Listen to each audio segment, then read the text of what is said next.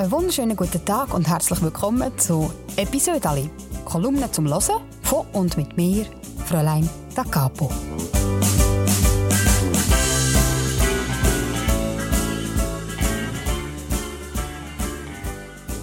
Ich bin seit 2015 Kolumnistin für die Schweizer Familie und das heisst, ich schreibe jede Woche ein Episode Ali. Ja, und das kommt dann immer auf der letzten Seite im Heft und dort und ich dann wieder ausschneiden und lege es ab in einen Ordner und der Ordner der steht jetzt bei mir im Gestell und ist brutal dick. Und jetzt habe ich gedacht, ich könnte diesen Ordner vornehmen, aufschlagen und mit euch zusammen eine von diesen Geschichten aufwärmen. Heute geht es wieder mal ums Wetter. Es ist gerade aktuell ein Wahnsinnsthema. Das Wetter, das ist einfach schon, es ist eine Art kaputt. Darum eine Kolumne aus dem Jahr 2016, ein Haufen Schmöcker. Wir sind ein Land mit wirklich kurligen Traditionen. Jedes Jahr freue ich mich auf die Prognosen der Wetterschmöcker. Nicht, weil man nachher wüsste, wie das Wetter wird, da sagt ja jeder etwas anderes, aber weil man etwas zum Schmunzeln hat. An denen kann man sich echt ein Beispiel nehmen. Die Gelassenheit, die hätte ich gern. Ich an dieser Stelle würde keine Prognose mehr wagen, wenn ich im letzten Herbst dieser Weg ins Kraut geschossen hätte.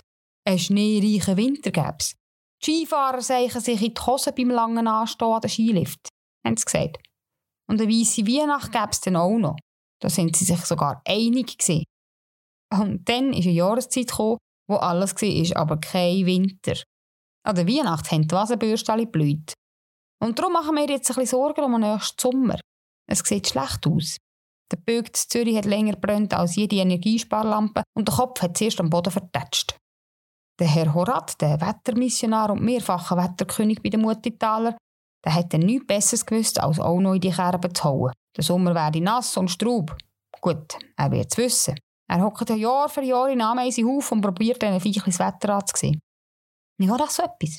Könnte ich das auch? Vielleicht müsste ich es mal probieren.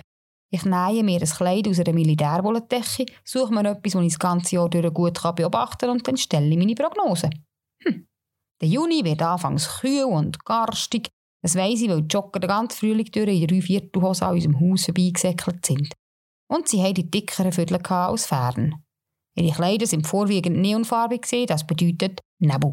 Nebel noch dicker als ihre Viertel.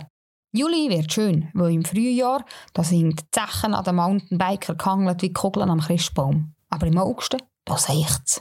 Manchmal. Und manchmal auch nicht. Der Herbst wird dann so schön, dass man die Nordikwolken noch bis in spät Oktober rein beim Paaren beobachten kann. Jetzt brauchen wir nur noch eine gute Ausrede, falls dann etwas nicht stimmt. So wie der Horat.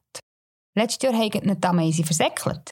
Er hat an einen strengen Winter geglaubt, weil die Ameisen Krallen hatten, damit sie auf dem Eis nicht ausschlüpfen. Also das muss ja zuerst mal kommen. Ja, die Schmöcker, die haben Humor. Und sie sind herrlich bodenständig. Da gibt es ja noch ganz andere Propheten. Die mit den 0900er Nummern, die für zwei Stutz pro Minute ein feuchten Finger in die Luft haben. Trotzdem sind auch die Mutitaler Prognosen sehr gewagt. Heuer haben die Ameisen geschirrt, hat der Horat gesagt. Wenn die die Augen verdrehen, gäbe es einen nassen Sommer. Ich habe hier eine andere These. Also wenn ich ein Ameise wäre und mir jedes Jahr eine würde Haufen hocken, dann hätte ich geladen. Du. Und so könnte es doch auch sein, dass sich die Ameisen sagen, oh nein, der Horat ist wieder da. In dem Fall hat er immer noch keine Ahnung, wie der Sommer wird. Und jetzt hocken die uns wieder stundenlang im Haufen. Und weil sie das einfach nervt, verdrehen sie die Augen. Das war es mit meinem Episode aus dem dicken Ordner. Wenn es euch gefallen hat, dann könnt ihr den Podcast sehr gerne abonnieren und vor allem auch euren Verwandten davon erzählen, damit ihr das nächste Mal alle wieder dabei sind, wenn ich hier alte Geschichten aufwärme.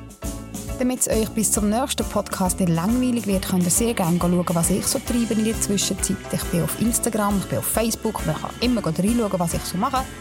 Oder ihr könnt die aktuellste Kolumne lesen, die findet man nämlich in der Schweizer Familie von dieser Woche. Und jetzt wünsche ich euch einen ganz schönen Tag. Habt's gut und einander gern.